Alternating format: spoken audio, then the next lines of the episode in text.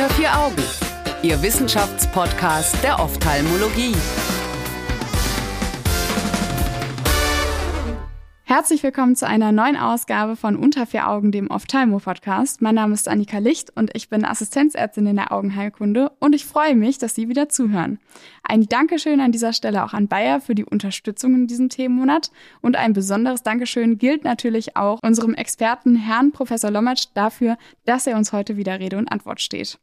Wir steigen direkt mal ans Thema ein. Thema heute ist das OP-Timing bei der Behandlung der Gliose. Gegenstand hierbei ist eine Studie von Chua und Kollegen. Herr Professor Lommatsch, ich bin ja noch neu und da ist Terminologie manchmal echt verwirrend. ILM, Gliose, Zellophan, Makulopathie, Makula. Meint das jetzt alles eigentlich das Gleiche oder muss ich mir noch ein paar Sachen extra aufschreiben?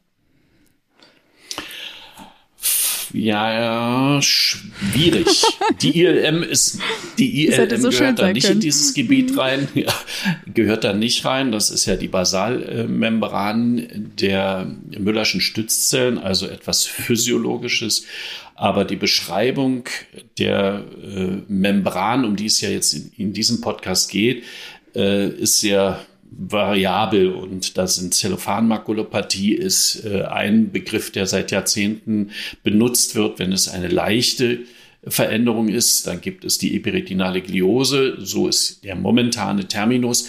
Und dann gibt es den Begriff von Macula Pacca, der mehr benutzt wird, wenn das mehrschichtige, dicke Membran mit deutlichen Traktionen ist.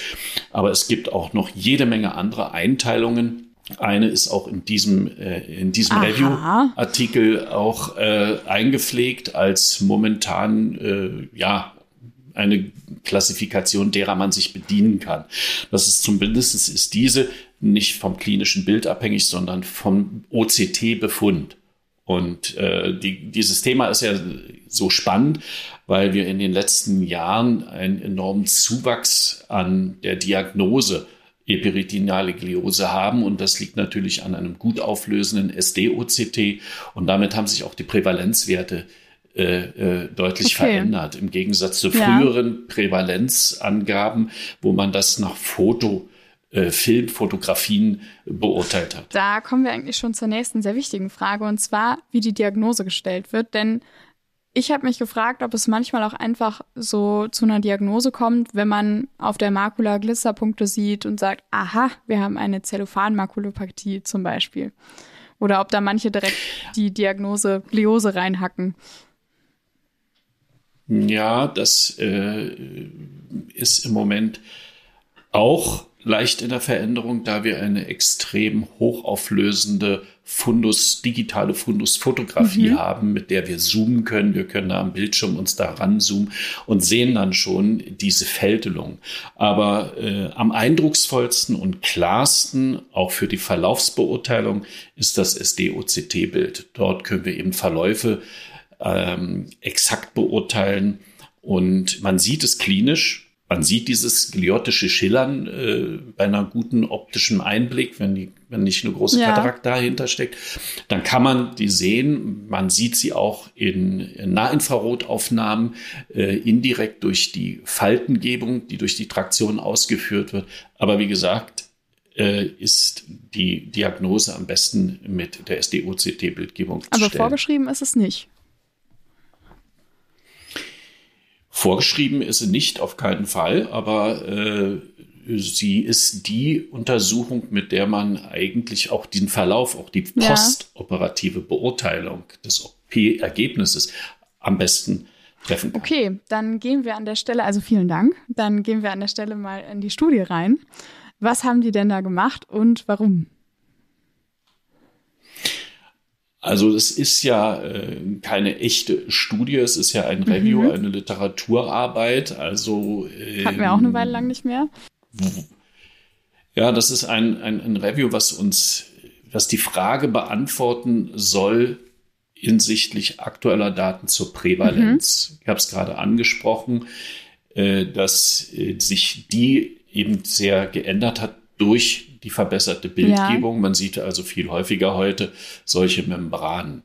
Das zweite ist, äh, geguckt werden sollte in der Literatur und unter äh, Studienauswertungen, äh, die es dazu gibt, die publiziert sind, die Publikationen äh, zu befragen, nach der, nach, nicht nur nach der Prävalenz, sondern auch ähm, nach der Indikation, nach der Pathogenese, ja, okay. wie entsteht so etwas, nach der Indikation für eine OP.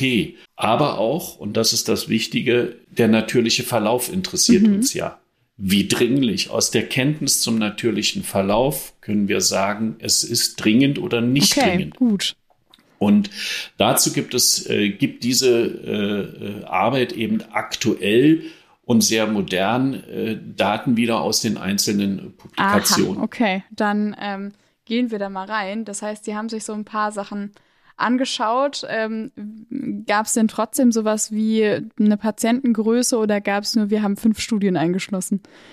Nein, nein, die, äh, das waren, sind ja zehn Jahre äh, Literatur haben sie zusammengetragen, aus zehn Jahren die Publikation zur epiretinalen Eine ganz schöne Arbeit. Also feste, ja, feste Suchbegriffe da drin verankert.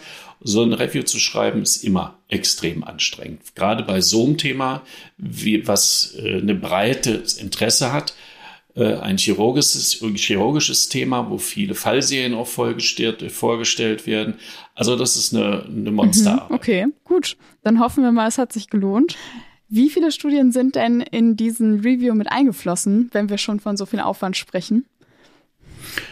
Ja, das ist bei so einem Review ja immer so, dass man bestimmte Begriffe definiert, ja. die äh, in den äh, einzelnen Arbeiten äh, vorhanden sein müssen und dann sortiert man die und es werden dann immer weniger und es waren, glaube ich, 25 Studien, die dann noch übrig geblieben sind. Das ist sind. schon auch noch viel. Also ich erinnere mich, wir haben einmal auch über so ein Review gesprochen und da ähm, war der Knackpunkt so ein bisschen auch der, dass die Studien, weil dieser Prozess so lange dauerte, recht alt waren. Also jetzt ist diese Studie ja vor gar nicht allzu langer Zeit rausgekommen.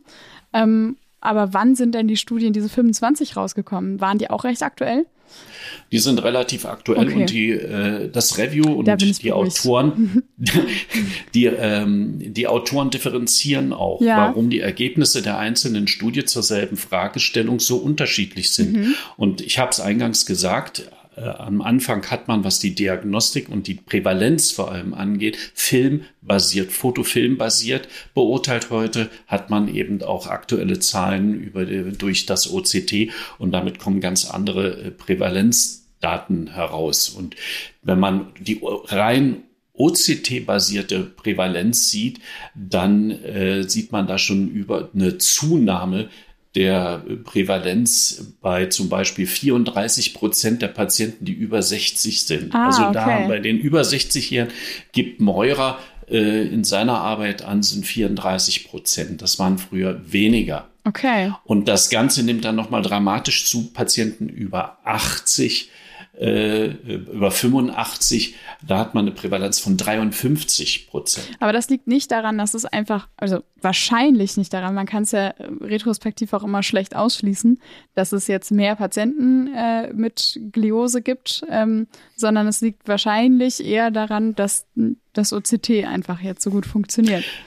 Das ist der Hauptgrund, denn äh, früher hat auch keiner über vitriomakuläre Traktion gesprochen. Das sind Dinge, die, die, das sind Dinge, die haben wir kennengelernt durchs OCT. Das gab es früher nicht. Und die Gliose äh, hat nicht zugenommen, denke ich, äh, sondern die Bildgebung hat sich verbessert. Aber wir haben mehr ältere. Mhm. Wir haben mehr ältere Patienten. Also ist die Diagnose auch deshalb häufiger äh, zu finden. Und die über 85-Jährigen sind fast alle auch Katarakt operiert, haben einen viel besseren Einblick Aha, okay. und dadurch sind auch äh, geringere ausgeprägt, geringer ausgeprägte Gliosen deutlicher oder besser zu erkennen. Dann kommen wir mal zum OP-Zeitpunkt. Das ist ja so der Gegenstand der Studie oder des Reviews. Ähm, und da hätte ich jetzt auch einfach gerne mal gewusst, wonach entscheiden Sie das denn mit dem OP-Zeitpunkt? Der Grundsatz ist, man soll keine OCT-Bilder operieren, sondern ein Befund, ein symptomatisch ein Patient, der einen gewissen okay. Leidensdruck hat. Wir sind, ja, ich sehe aus meiner Erfahrung ist es so, wir kriegen Patienten geschickt mit einer mhm. epiretinalen Gliose, wo es also deutlich zu sehen ist, wo der Arzt dem Patienten gesagt hat, hier guck mal, da oben ist was, das ist so wie Frischhaltefolie auf deiner Makula, das muss weg und dann kommen die schon gebrieft zu einer OP. Und äh, wenn man den Patienten in einem längeren Gespräch, und das sind lange Gespräche, die Diagnose mhm. ist in fünf Minuten gestellt, ein OCT-Bild, aber die, das Gespräch über OP, das dauert lange. Und äh, wenn man fragt, leiden Sie denn? So sehr direkt. Und er sagt, nö. Ja, der Augenarzt, der Augenarzt hat gesagt, ich soll mich operieren lassen, weil mein da was Augenarzt ist. leidet. Und ich habe, ja, wahrscheinlich. Aber äh, das ist das Dilemma, in dem wir dann mit dem Patienten stecken. Wir sehen einen ausgeprägten morphologischen Befund, mhm. der nicht symptomatisch sein muss. Der Patient hat keinen Leidensdruck. Und dann macht man einen Fehler, den in OP zu locken. Das ist jetzt natürlich sehr spannend, das schon direkt als Fehler zu betiteln, denn das ist ja scheinbar Diskussionsstoff. Ob das dann ja. nicht doch irgendwie die Netzhaut ein bisschen ärgert und wir wissen, Sinneszellen werden nicht gerne geärgert und ähm, wie das letzten Endes ist. Also da war es schon sinnvoll, so ein Review mal zu machen. Und dann ähm, können Sie jetzt gerne raushauen, was dabei rausgekommen ist. Nein, es ist also ähm, wichtig zu wissen, dass wir, dass wir mit unseren Entscheidungen da richtig liegen. Und mhm. das ganz wichtig, was auch in diesem Review gesammelt wurde, waren Daten eben aus Studien zum natürlichen Verlauf. Mhm. Und das ist ja das Entscheidende, dass wir nicht etwas, äh, wenn wir was operieren, was sich gar nicht ändert seit zehn Jahren und der Patient hat eine Sehfähigkeit, die, wo mhm. er fahrtauglich ist und äh, wo er lesen kann, den zu operieren, äh, wäre, glaube ich, nicht in jedem Fall ja. der, der, richtige Weg, dass man eher den Patienten dann kontrolliert. Und äh, die, die Angabe zum natürlichen Verlauf, also ein anatomisches Fortschreiten ja. zum Beispiel, also eine Progression der morphologischen Veränderung, ist hier wenn in den Publikationen zwischen 17 und 39 Prozent über zwei Jahre gesehen worden. Also das ist überschaubar und es kann einem dann auch klar machen, dass man da entspannt zuwarten kann und den Patienten lieber ein zweites Mal mit einem OCT untersucht, ihn ein zweites Mal äh, wieder einbestellt. Er hat dann das Wissen, was er hat, dass es nichts Schlimmes ist und dann kann man gemeinsam die OP-Entscheidung besser äh, treffen. Und Faktoren sind da auch in diesem Review genau, äh, identifiziert worden, die die für so eine Progression äh, verantwortlich sind. Das ist zum Beispiel eine hintere Glaskörperabhebung. Das sind eine flächige, großflächige, komplette Anheftung der okay. retinalen Membran. Das sind vorhandene mhm. Metamorphopsien mhm. schon zu Beginn, also bei einer Baseline-Untersuchung, wenn der Patient Metamorphopsien hat, also ein verzerrtes Sehen. Äh, Makula-Schichtvorrahmen sind auch Faktoren, die ein Fortschreiten äh, eher äh, zeigen und auch intraretinale Flüssigkeitskompartimente im Bereich der inneren Körnerschicht. Das sind so Prädiktoren, wo du sagen kann, wenn das vorhanden ist, wird es eher Dann kann man schlechter. ja aber auch an der Stelle andersrum fragen, wenn der Patient jetzt immer sagt, nö, Symptome habe ich nicht oder nee, ich leide nicht. Wir wissen ja, wie manche Patienten auch sind, die leiden quasi bis zum, zur Erblindung ja. überhaupt nicht. Ähm, zumindest sagen sie das dann. Ab wann würden Sie denn sagen, nee, Herr XYZ, Frau XYZ, eine OP wäre schon eine gute Sache? Das ist einmal sind das die Symptome und diese Symptome sind nicht nur ähm, die, die, die, die mhm. zentrale Sehschärfe, sondern dazu gehören auch Metamorphopsien oder Anikalsokonie, das heißt unterschiedlich große Bilder von beiden Augen, die können sehr störend sein und ähm, ja, äh, der Verlust im Prinzip an Lebensqualität durch dann Leseverlust oder Mobilitätseinschränkung durch Fahrverbot, das sind alles Dinge, mit denen man dann zu einer OP-Entscheidung äh, kommen kann. Und wenn man den Patienten dann noch an Bildern zeigen kann, äh, dass mhm. das Ganze zunimmt, dass pathologische Veränderungen eben zunehmen, dann äh, folgt der Patient natürlich auch dem ärztlichen Rat. Gibt es bei der zentralen Sehschärfe so eine Grenze, die Sie zumindest irgendwie haben oder die vielleicht auch die Studien hergeben?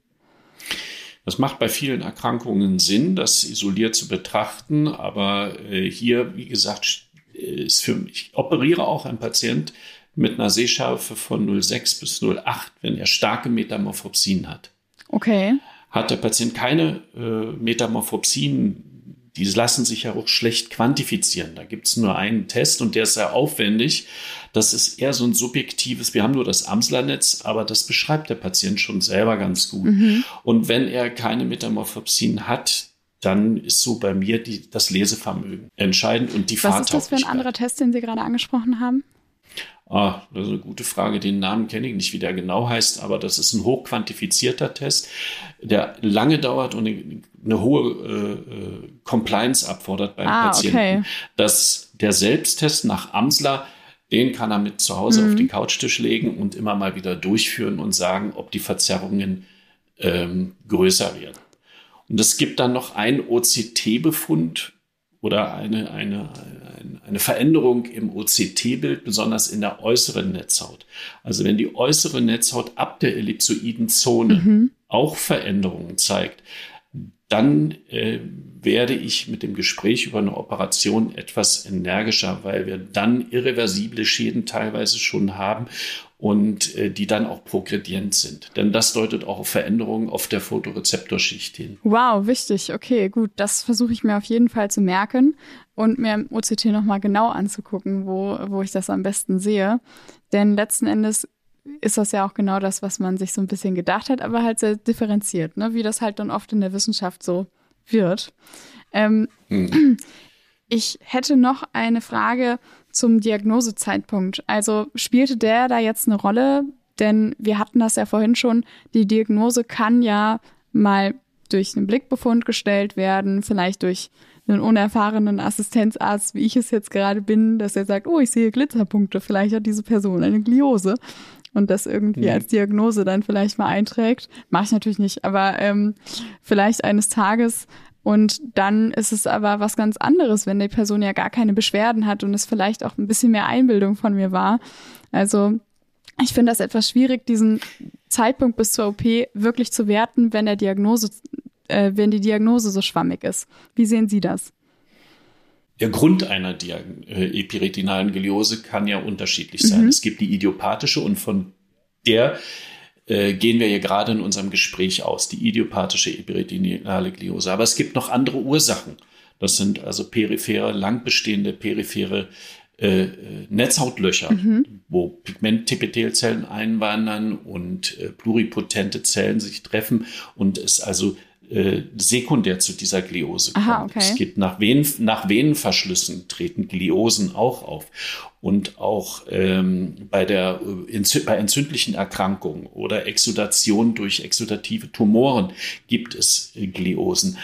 Das ist dann im Zusammenhang wieder mit dieser, mit dem, mit der Grunderkrankung zu sehen, die behandelt werden muss. Bei der idiopathisch, die idiopathische Gliose kann eigentlich in jedem ähm, Alter auftreten sogar schon äh, im, im, bei Jugendlichen. Und da kann man nicht sagen, äh, äh, das beschränkt sich auf eine Altersgruppe. Auftreten kann sie immer. Und äh, wenn man einen Befund erhebt und in, ihre, in die Krankenakte, sollte man dann immer einführen, dass da eine eperitinale Gliose sichtbar ist auch wenn sie funktionell völlig bedeutungslos mhm. noch ist, ist es wichtig, das schon zu vermerken, weil bei Nachuntersuchungen im späteren Zeitraum dann eben äh, von einer Progressi Progredienz äh, auszugehen ist. Und das betrifft dann schon wieder die OP-Entscheidung. Okay, ja, vielen Dank. Also das finde ich wirklich sehr wichtig zu wissen. Und vielleicht als Abschlussbotschaft auch nochmal wichtig zu erwähnen, dass man den Patienten damit ja auch eigentlich ein bisschen die Angst nehmen kann dass man denen nicht so das Damoklesschwert vorhalten muss und sagen muss, wenn sie noch länger warten, sie müssen die OP jetzt machen, ne, dann gibt es auf jeden Fall Schäden. Das ist doch vielleicht auch ganz schön. Ja, ich würde gerne den, als Abschluss einen Satz sagen, den Jan Vermeurs, der sich sehr mit diesem Thema beschäftigt hat, gerne. gesagt hat. Er hat gesagt, äh, wenn du einen Patienten operierst, der nicht gestört ist, sich nicht gestört fühlt, der Wenn keine Symptome hat, dann und die OP läuft grandios, ohne Komplikation. Es sieht hinten, nach der OP sieht es wie geleckt aus. Die Fovea, alles perfekt. Mhm. Das, das Maximale, was er dir dann sagt, ist gut, dass nichts passiert ist. Stimmt. Stimmt. Ja, vielen Dank für die Erklärung und vielen Dank auch für Ihre netten Worte. Ich hoffe, wir konnten Ihnen was mitgeben, liebe ZuhörerInnen. Vielen Dank, dass Sie dabei waren. Vielen Dank an dieser Stelle auch nochmal an Bayer für die Unterstützung in diesem Themenmonat. Nächste Woche sprechen wir hier wir über übernächtigte Chirurgen. Was genau das mit uns zu tun hat und was das so zu einem relevanten Thema macht, erfahren Sie dann. Und bis dahin wünsche ich Ihnen eine schöne Zeit. Unter vier Augen eine Produktion der CareCom GmbH unter der Leitung von Prof. Dr. Alireza Mirshahi und Tobias Kesting.